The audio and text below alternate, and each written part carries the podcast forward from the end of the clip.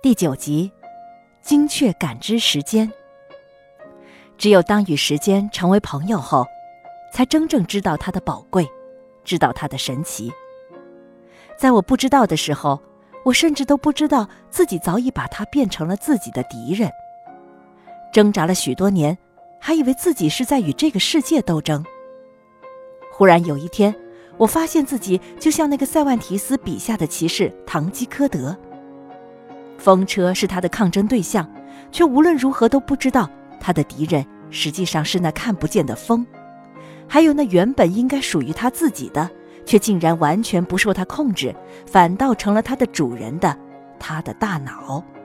与所有人一样，从小自命不凡的我，当然也给自己贴过各种各样的标签。我崇尚公平，向往自由，渴望平等，憧憬希望。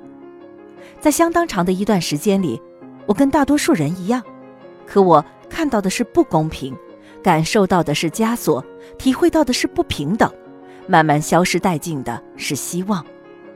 现在我会猜想，所有人都必然要经历这样一个阶段，只不过只有少数人能够度过这一阶段。有一次，我在几百人的课堂上说。很多人都曾不由自主地产生过自杀的念头，曾有过哪怕瞬间而已自杀念头的同学，麻烦你们诚实的举手。几乎没有人不举手。然后我说：“相信我，你并不孤独。”那天发现自己竟然只不过是另外一个堂吉诃德的一瞬间，感觉真的是特别诡异。万念俱灰的同时，竟然能体会到烈火的重生，直接来自感官的感知，很容易与人分享。然而思想上的体验却往往难于用原本就有缺陷的语言文字进行表达。但，我想应该有很多人都有过和我相同的体验。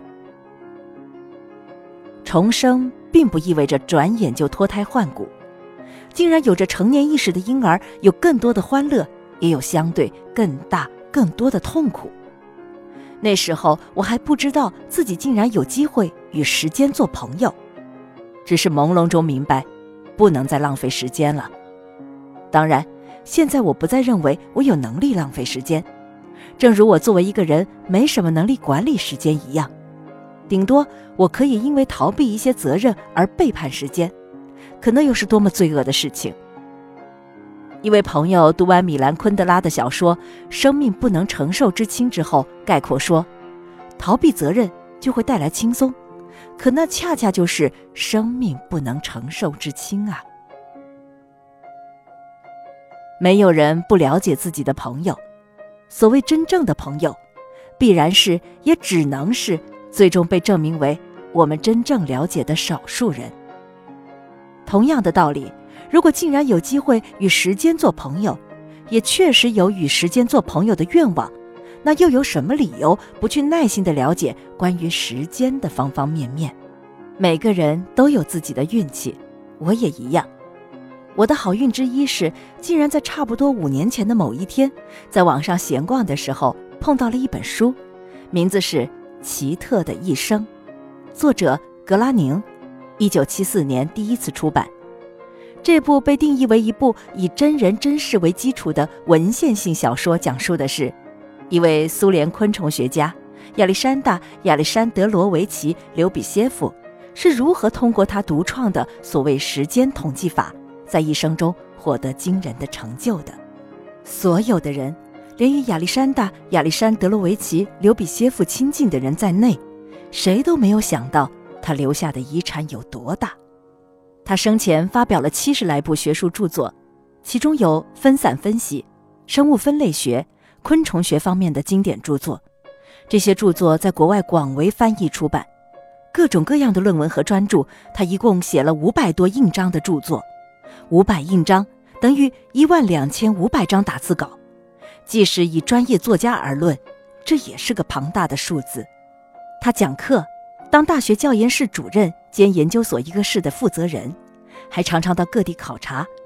二十世纪三十年代，他跑遍了俄罗斯的欧洲部分，去过许多集体农庄，实地研究果树害虫、玉米害虫、黄鼠。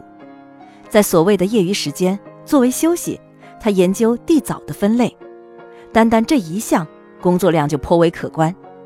到一九五五年，刘比歇夫已经搜集了三十五篇地藻标本，共一万三千千只，为其中五千只公地藻做了器官切片，总计三百种。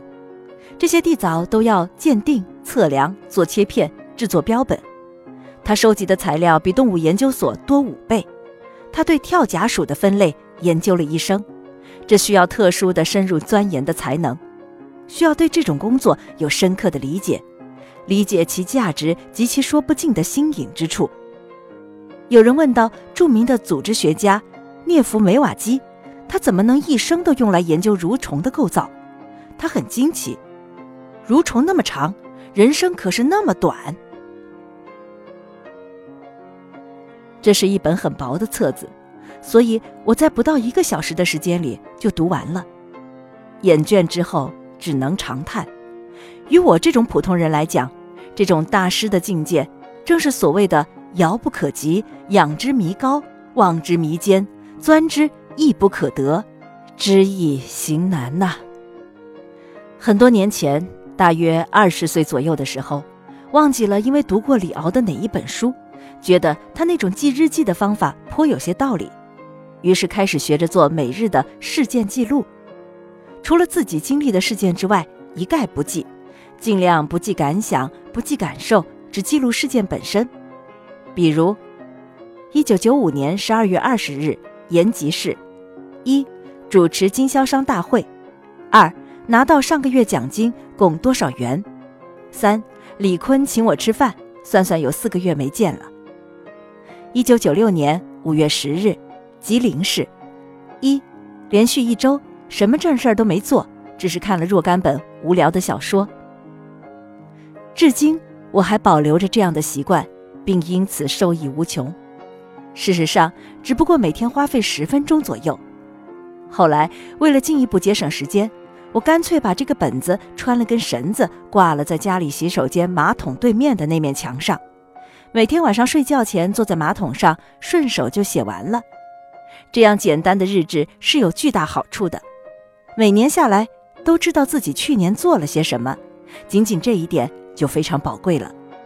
到了三十岁之后，才觉得自己做真正有意义的事情慢慢多了起来。比如这些是整理到一起的，关于我出版的第二本书的一些事件记录。二零零四年九月十二日，北京市，一。终稿交给责编窦中川。二零零五年十一月九日，成都市，一收到窦中川快递，协助修订三审意见。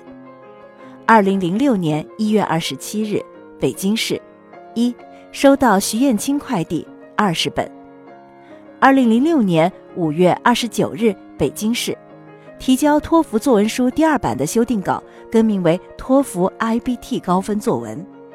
等等等等，可是有这样的习惯的我，在读过奇特的一生之后，只能被刘比歇夫的大师境界吓了一跳。过了差不多两年，重新读他的时候，惊叹的感叹：“啊，我太笨了，早应该明白的呀。”刘比歇夫的日志是事件加时间日志，他的方法要比李敖的方法更为高级。李敖的事件记录往往只能记录事件的名称，是一种基于结果的记录；而刘比歇夫的事件加时间日志却是一种基于过程的记录。这里的细微差别是，基于过程的记录要比基于结果的记录只会更为详尽。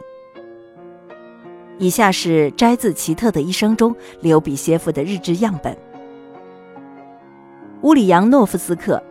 一九六四年四月七日，分类昆虫学，画两张无名带蛾的图，三小时十五分钟；鉴定带蛾，二十分钟；附加工作，给斯拉瓦写信，两小时四十五分钟；社会工作，植物保护小组开会，两小时二十五分钟；休息，给伊格尔写信，十分钟；读乌里扬诺夫斯克真理报，十分钟。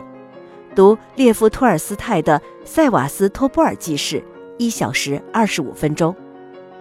乌里扬诺夫斯克，一九六四年四月八日，分类昆虫学，鉴定带蛾结束，两小时二十分钟，开始写关于带蛾的报告，一小时五分钟，附加工作给达维诺瓦写信，六页，三小时二十分钟，路途往返三十分钟，休息剃胡子，读乌里昂诺夫斯克真理报十五分钟，读消息报十分钟。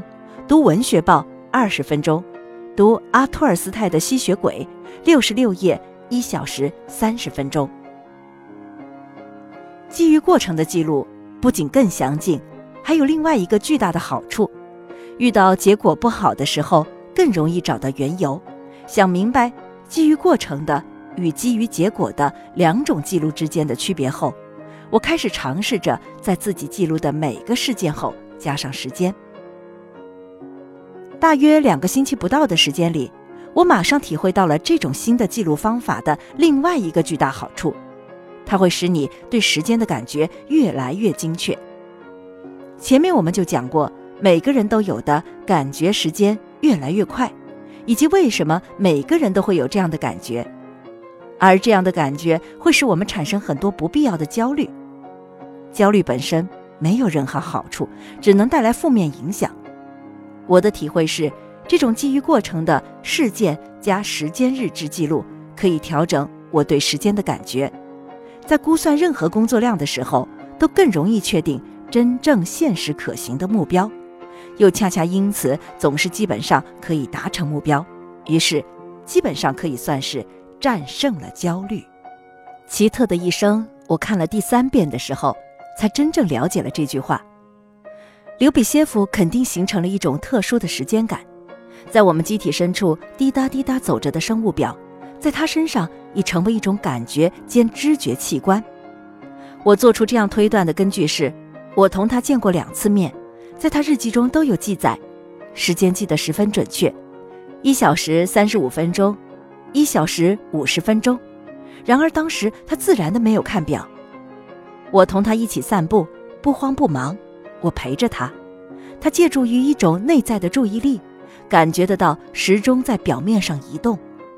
对他来说，时间的急流是看得见、摸得着的。他仿佛置身于这一急流之中，觉得出来光阴在冷冰冰的流逝。刘比歇夫这样的人，才是时间的朋友。他们了解时间，通过长时间刻意的训练。甚至不需要表就可以感知时间的一切行动。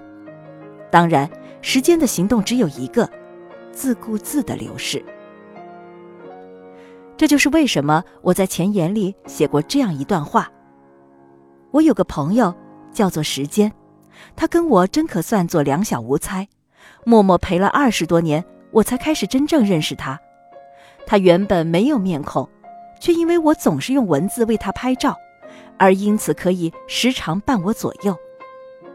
时间他原本无情，我却可以把他当做朋友，因为他曾经让我明白，后来也总是经常证明，无论做什么事情，只要我付出耐心，他就会陪我，甚至帮我等到结果，并从来都将之如实交付于我，从未令我失望。正是因为有了时间作为朋友，我才可能仅仅运用心智。就有机会获得解放。既然管理时间是不可能的，那么解决办法就只能是想尽一切办法，真正了解自己，真正了解时间，精确的感知时间，而后再想尽一切办法使自己以及自己的行为与时间合拍，就是我的说法，与时间做朋友。